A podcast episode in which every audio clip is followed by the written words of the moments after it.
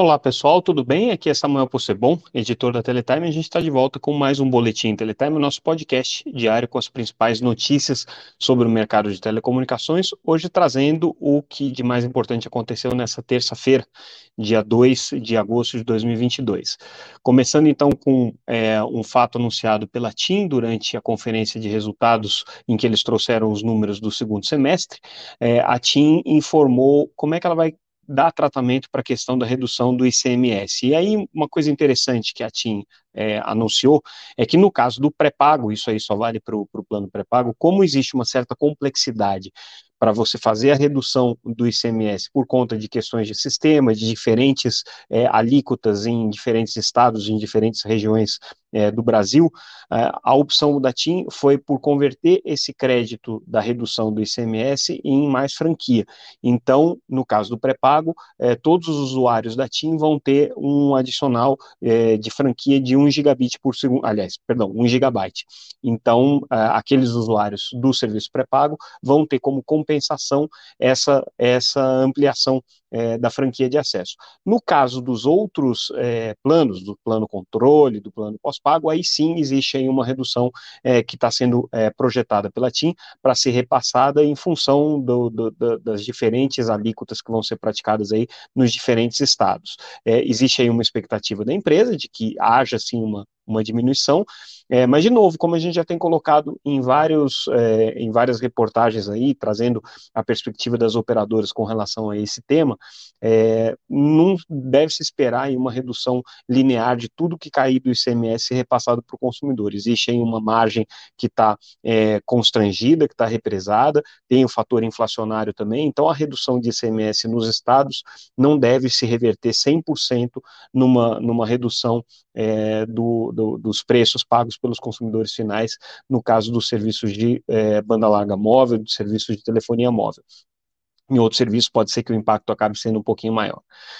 Ainda na conferência de analistas, a TIM divulgou é, uma informação importante, a, a principal executiva da área financeira da TIM é, comentou o impacto que a compra da imóvel teve para a operadora, de fato, como a gente até colocou ontem no noticiário de ontem, é, existiu uma redução do, do, lucro da empresa em função dessa aquisição, apesar de ter havido uma, um crescimento é, significativo nas receitas da TIM, né? Então, o que é, a, a, executiva da TIM é, colocou, a Camille Faria, que é a principal executiva da área financeira, é que existe sim a expectativa expectativa de que é, com uh, o ganho das sinergias da compra da O Imóvel, é, esses, é, esses impactos, num primeiro momento, sejam absorvidos e se revertam já em resultados mais positivos a partir de 2024. Pelo menos essa é a expectativa aí que a TIM está projetando em relação à, à compra da Imóvel e conseguir reverter o impacto financeiro. Do ponto de vista operacional, do ponto de vista de receitas, inclusive, o impacto já está sendo sentido, a, a TIM já teve um crescimento recorde de receita no segundo trimestre, trimestre, muito em função também dessa compra da TIM, da, da O Imóvel. Não só né, ela já, ver, já teria esse crescimento de qualquer maneira, mas a compra do imóvel foi importante para ela. Outra notícia super importante, hoje é formalizada a decisão da Anatel de liberar, a partir de quinta-feira, dia 4, o serviço de 5G na cidade de São Paulo com a frequência de 3,5 GHz, a frequência é, típica de 5G, e que para poder ser liberada precisava aí do processo de limpeza é, da faixa. Esse processo de limpeza aconteceu é, em tempo recorde, com um esforço aí concentrado das operadoras durante o final de semana para conseguir viabilizar isso. Elas não só conseguiram, e a Anatel aprovou aí o início da operação, como elas também começaram é, o 5G na cidade de São Paulo, vão começar na quinta-feira já, né, com um pedido de licenciamento para a Anatel de 1.378 é, estações na faixa de 3,5 GHz. Para vocês terem uma ideia, isso representa mais ou menos três vezes a obrigação regulatória que elas tinham. Então, é, a gente está vendo aí até um pouco nos grandes veículos de imprensa, até o próprio ministro é, das comunicações acabou incentivando um pouco esse discurso de que o 5G está começando meia boca, não tem aparelho, as operadoras não estão fazendo tudo o que seria necessário, perguntando se a Anatel vai cobrar, não vai cobrar, mas assim, o fato é que o 5G está sendo entregue é, nas cidades em que ele já foi liberado, como é o caso de Brasília, Porto Alegre, né, agora São Paulo também sendo liberado, é, está sendo entregue, existe, claro, né, um, um, um problema de é, uma base, um percentual muito pequeno da base de usuários hoje tem capacidade de receber o serviço de 5G, não, não chega aí a 4% da base de usuários, então né, as pessoas não têm celular 5G, o 5G não vai funcionar mesmo. E na maior parte delas, o que está funcionando é o 5G no padrão non-standalone, que não é o padrão 5G totalmente puro, né, porque ainda usa elementos da rede da rede 4G, mas que já oferece uma experiência de uso aí bastante é, melhorada em relação ao que se tinha no 4G. A questão é que mesmo que você melhore o uso da rede, não existe aplicação para isso. Então, para as pessoas que têm o serviço de banda larga móvel para navegar na internet, ou que têm o serviço de banda larga móvel para usar o WhatsApp ou para assistir um vídeo no YouTube, não vai mudar muita coisa a experiência, vai ser mais ou menos a mesma coisa que se tem hoje, com talvez uma rede aí com uma performance um pouco melhor em determinadas situações, mas não é nada, nenhuma mudança muito drástica, né? As pessoas estavam né, esperando que fosse uma mudança é, é, da água para o vinho, e a gente sabe, que acompanha o mercado de telecomunicações, sabe que não é isso que acontece, existe uma evolução tecnológica. Os serviços mais avançados, que dependem da rede 5G non standalone, vão aparecer mais para frente e, mesmo assim, não devem aparecer para os usuários finais. Provavelmente vão começar a aparecer para aplicações corporativas, para aplicações empresariais. Então, o 5G que a gente está vendo agora é uma experiência melhorada, mas não é uma experiência que seja revolucionária do ponto de vista dos usuários. Importante o fato de que, pelo menos na cidade de São Paulo, as operadoras, pelo visto, estão com um esforço competitivo ou agressivo e querem colocar uma quantidade bastante grande de antenas já no primeiro momento, já para começar essa operação. Vamos falar agora um pouco do, do problema do roaming, né, que está vinculado à compra de um imóvel e está vinculado a uma obrigação regulatória imposta pela Anatel para tabelar o custo de roaming na relação entre operadoras. Né? Esse é um tema que já tem dominado aí as nossas manchetes especializadas há algum tempo. As operadoras conseguiram uma cautelar contra a decisão da Anatel de criar esse tabelamento do roaming. Agora, a notícia é que na reunião que o Conselho da Anatel realiza essa semana. É, vai ser discutido esse assunto, na verdade, vai ser discutido o recurso administrativo que as operadoras entraram contra a decisão da Anatel para fazer esse tabelamento do home. É, a expectativa da agência é, é discutir esse, esse pleito administrativo das empresas, mas sem perder o foco no, no aspecto mais importante, que é tentar derrubar a decisão judicial que eh, suspendeu né, a, a, o tabelamento do home.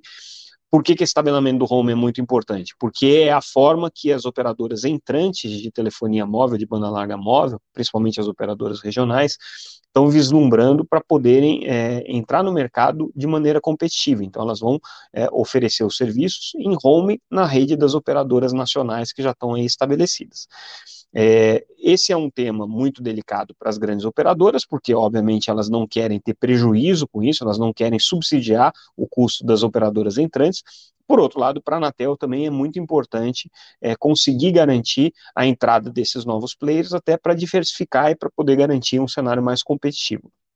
Uma coisa importante é que é, a, na, na notícia que a gente traz no, no nosso boletim, uh, o presidente da Anatel, Carlos é, é, Baigorre, é, trouxe um dado adicional àquilo que ele já havia falado. As duas semanas atrás ele disse que seria uma possibilidade rever a venda da imóvel em função dessa cautelar e tudo, e hoje ele tentou deixar claro, numa reunião que ele teve com as grandes operadoras, que ele não quer desfazer operação nenhuma, não está trabalhando nesse sentido e não está considerando executar essa possibilidade. Ela apenas existe do ponto de vista teórico, caso a Anatel não consiga resolver o problema de encontrar uma fórmula que garanta o acesso aos operadores entrantes às redes das operadoras nacionais, das grandes operadoras, no regime de home. Então a Anatel está preocupada com isso.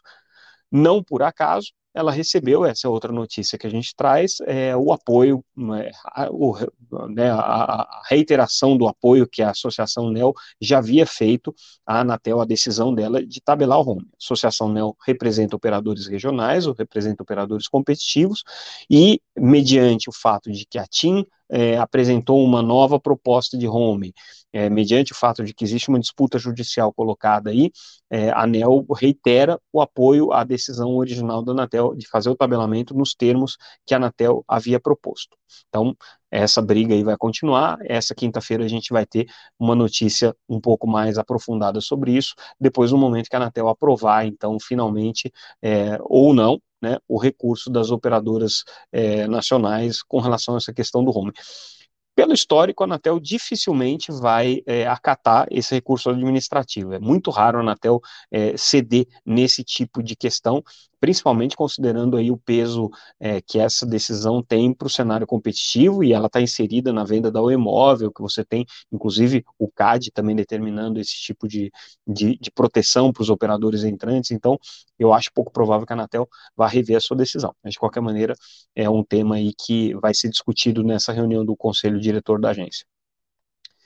Para a gente fechar o noticiário de hoje, é uma pesquisa importante aqui da GSA, que é a Associação dos Fabricantes de Aparelho Celular, que aponta aí que 68 países já começaram com os processos de desligamento do 2G e do 3G.